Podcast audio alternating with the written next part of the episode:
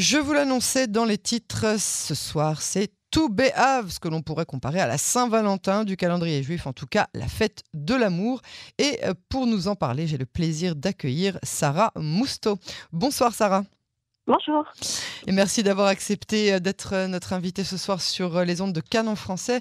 alors, vous êtes sur le point de terminer un master de philosophie, d'entamer une année de Beth Midrash à la Yeshiva de Maharat. Et par ailleurs, puisque vous avez beaucoup de temps libre, vous faites partie du centre d'études de Kol El. Ce que je vais annoncer en plus maintenant, c'est qu'en plus vous êtes équithérapeute et monitrice d'équitation western. Ah, alors c'est très impressionnant tout ça, tout ça. Je vous souhaite tout d'abord tout béaf sa mère. Merci beaucoup. on peut carrément dire Chak hein? Oui, on va en parler, on va en parler. Alors, racontez-nous les origines de cette fête. Euh, qu'est-ce qu'on fait d'habitude, a priori, qu'est-ce qu'on fait à Toubéave Écoutez, vous l'avez très bien dit. En général, Toubéave est rappelé comme ben, voilà, la fête de l'amour, la fête des amoureux, la Saint-Valentin juive. Euh, c'est un jour, ben, un jour heureux, un jour de joie qui vient, qui vient clôturer, qui après une longue période de deuil, dont on a marqué ben, l'apogée il y a quelques jours. Jusqu'à Tisha B'Av. Exactement. Et, et, la Mishnah, euh, Ta'anit 4.8, et puis également la Gemara, euh, pareil dans Ta'anit 26b, euh, nous dit que Loayu Yamim Tovim le Israël, il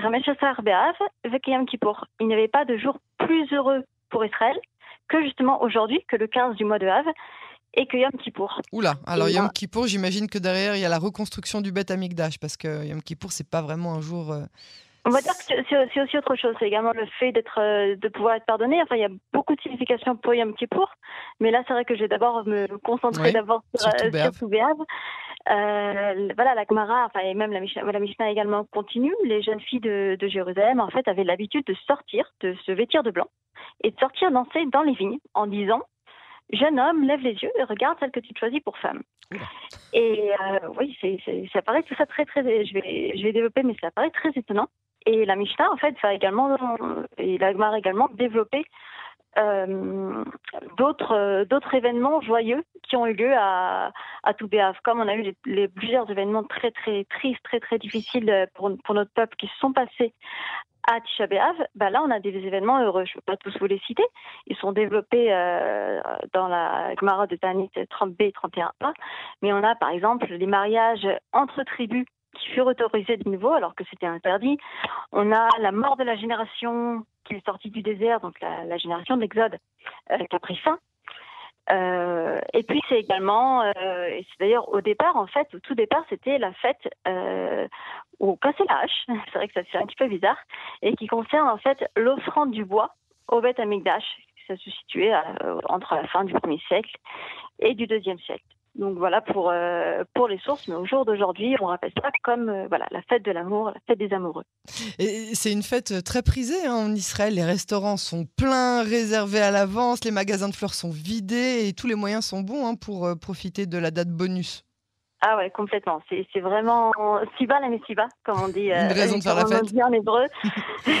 et, et c'est vrai que ça a pris vraiment un, aspect, euh, un aspect très commercial, très, très Saint-Valentin. Très Saint-Valentin, voilà, j'allais dire, très Saint-Valentin.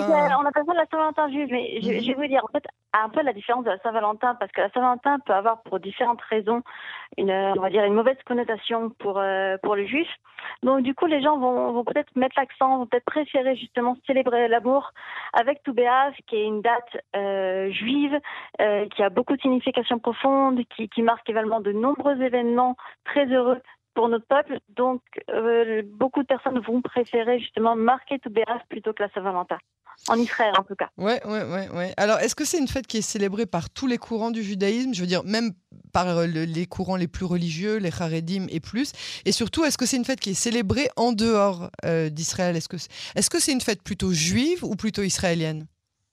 Alors, bah, je vais déjà vous dire que chaque, dans tout, dans chaque courant du judaïsme a sa manière de célébrer tout Alors c'est vrai que, ben alors, il y a évidemment le côté laïque qui est très, qui est très visible aujourd'hui en Israël. Ça, il peut y avoir des discothèques, il peut y avoir mhm. voilà des, des, fêtes, euh, DJ, etc. Euh, tout l'aspect Saint-Valentin avec, euh, vous savez, tous les ballons très kitsch, etc. si vous baladez à Tel Aviv, à Jérusalem, vous allez voir, c'est plein. On nous a offert des roses nous hier à, chez nous à la radio, enfin dans, dans, tout le tout le ah, tag C'est exactement ça. Les hommes, les femmes, tout le monde a une rose. Voilà, bah, c'est exactement ça. C'est l'aspect très, très kitsch de, de, de la Saint-Valentin. Mais évidemment, il y, a, par exemple, euh, chez les, chez les ultra-orthodoxes, alors évidemment, ça va, ça va pas être pareil, mais ça va être une date euh, pour des rendez-vous amoureux, des dates où les mariages explosent. Cette date-là, c'est beaucoup plus cher pour se marier, etc.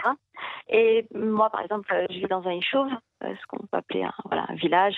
Euh, ben, y, a, y a parfois, j'ai raté, moi, par exemple, là, les, les dans les vignes, il y a des feux de, il y a des, des feux de camp, il y a, enfin, chaque, chaque population fait un peu à sa manière, mais c'est vrai qu'en France, euh, les gens connaissent euh, Toubéave, mais en général ne le célèbre pas. J'ai demandé là, à plein de mes amis, euh, elles me disent en France, on connaît de noms, etc., mais, mais on le fait pas. Ou alors on le fait, euh, voilà, avec son, avec son amoureux, avec son, son mari. Et je crois que c'est la différence avec Israël. En fait, euh, pour moi, dans tout, Israël va va donner un aspect beaucoup plus national. Mm. Alors que le judaïsme est vécu en route la donc euh, en dehors d'Israël comme quelque chose de particulier, ici qui se fait euh, ben voilà dans le couple, euh, on, va faire on va faire un rendez-vous au restaurant en amoureux. Ça. Et ben en Israël, tout prend un aspect justement beaucoup, plus collectif mm-hmm. et il va y avoir une fête, des fêtes voilà de, de village. Il, il, va y avoir cet aspect communautaire et je pense que c'est le fait de vivre en terre d'Israël qui justement transforme à accomplir le, voilà le message. Donc au départ c'est juif, mais je pense que c'est au départ c'est pas israélien, mais c'est ça n'est célébré pardon qu'en Israël. Et, pour conclure, et ça c'est un point qui m'intéresse, pourquoi est-ce que euh, on peut dire que c'est une fête féministe? Alors, féministe, euh, je ne sais pas si je peux le qualifier de féministe, mais ça prône des valeurs féministes, euh, à mon sens, en tout cas, par, pour trois raisons en fait. Euh, je tiens également à dire que je m'inspire aussi euh, beaucoup d'idées euh, de Myriam Ackerman-Sonner qui, a développé ce point dans, un podcast sur le Dafyomi, sur Tanit 26, auquel je renvoie et que j'encourage vivement à écouter. Et, en fait, tout béave, ça prend à contre-pied déjà le modèle religieux, le modèle laïque, et puis les clichés sur les femmes. Alors le modèle religieux classique, euh, bah, je vais vous dire que en général, ce qu'on entend dans le modèle religieux, c'est généralement un schéma dans lequel bah, les femmes vont davantage rester à l'intérieur de leur maison, ne vont certainement pas danser devant des hommes, et puis voilà, plus globalement, euh, elles sont encouragées à faire preuve de discrétion dans leur apparence, dans leur attitude, et en particulier devant devant un regard masculin. Et ici, le récit de Toubéaf ben, est très étonnant parce que parce que il renverse le, schéma classique. Ici, ce sont les, ben, jeunes filles, c'est vraiment écrit Béméforache de manière très explicite dans la, Mishnah. Ce sont les jeunes filles qui se livrent à une sorte de, de, de parade amoureuse. Euh, déjà, elles sortent à l'extérieur, donc euh, dehors, elles vont danser devant les jeunes hommes, elles vont au-delà des jeunes hommes, danser dans les vignes. Pourquoi? Pour les regarder, pour être, pour être regardées, et pour les séduire. Et plus encore, je vais vous dire, euh, ça, prend un contre-pied même le, schéma classique, un peu, euh, voilà, un peu Disney, un peu de la princesse en, en attente du prince charmant, etc. Euh, Donc elles sont un petit peu plus proactives, mais ah c'est quand même pas elles qui choisissent, c'est pas le quart d'heure américain, quoi. C'est-à-dire, non, on est, quand même dans, on est quand même dans l'agmara, mais on va dire que c'est très étonnant euh, de, dire à, un jeune homme, c'est elle qui prenne l'initiative, l'initiative, pardon, d'une sorte de déclaration d'amour un peu spontanée, mhm. et qui envoie le jeune homme, dont on, je, précise que le jeune homme, on n'entend nullement la voix. Euh, elle lui dit, lève les yeux, lève les yeux, regarde-moi, et choisis-moi comme femme, en gros. Donc c'est vrai que pour l'époque du de la Oui, pour l'époque de la c'est. Euh, c'est quand même euh, voilà ça, ça, ça prône d'autres valeurs. Et puis un dernier point, euh, c'est que je pense qu'il y a en général voilà on a, on a un cliché comme ça que si les femmes sont dans la séduction, alors les femmes entre elles, voilà surtout s'il y, y, a un homme au milieu, il n'y a pas beaucoup de sororité. Et là à Toubéave malgré la compétition entre guillemets, qui pourrait créer des tensions, ici, enfin du, coup, du coup dans l'imaginaire collectif, en tout cas là c'est vraiment l'inverse. Ça veut dire que les femmes ici vont se prêter des habits pour ne pas faire honte à celles qui n'ont pas les moyens d'en avoir. Donc il y a vraiment des valeurs qui sont des valeurs euh, euh, féministes, entre guillemets, qui sont également... Euh, Sarah, vous êtes en train de disparaître. Est-ce que vous pouvez vous replacer pour la conclusion de, de, de cet entretien? Parce qu'on vous entend de moins en moins et c'est d'autant plus intéressant. Ah, c'est étrange, je n'ai pas bougé. Vous m'entendez là? On vous entend beaucoup mieux. Vous dites donc, elle, elle serait même prête à se, à se prêter des, des, des, habits pour ne pas euh, léser celles qui n'ont. Oui. Mutuellement. Ce qui, ce qui, ce qui montre voilà, beaucoup mhm. de, de, sororité et qui, qui va également au contre-pied de, de, des clichés de l'imaginaire collectif que les femmes entre elles, euh, surtout s'il y a un homme au milieu. Euh, voilà, c'est vraiment des clichés. Hein voilà, c'est vraiment, vraiment, vraiment des clichés, mais on va dire qu'il y a beaucoup de, de, de, de, un message très euh, on va dire.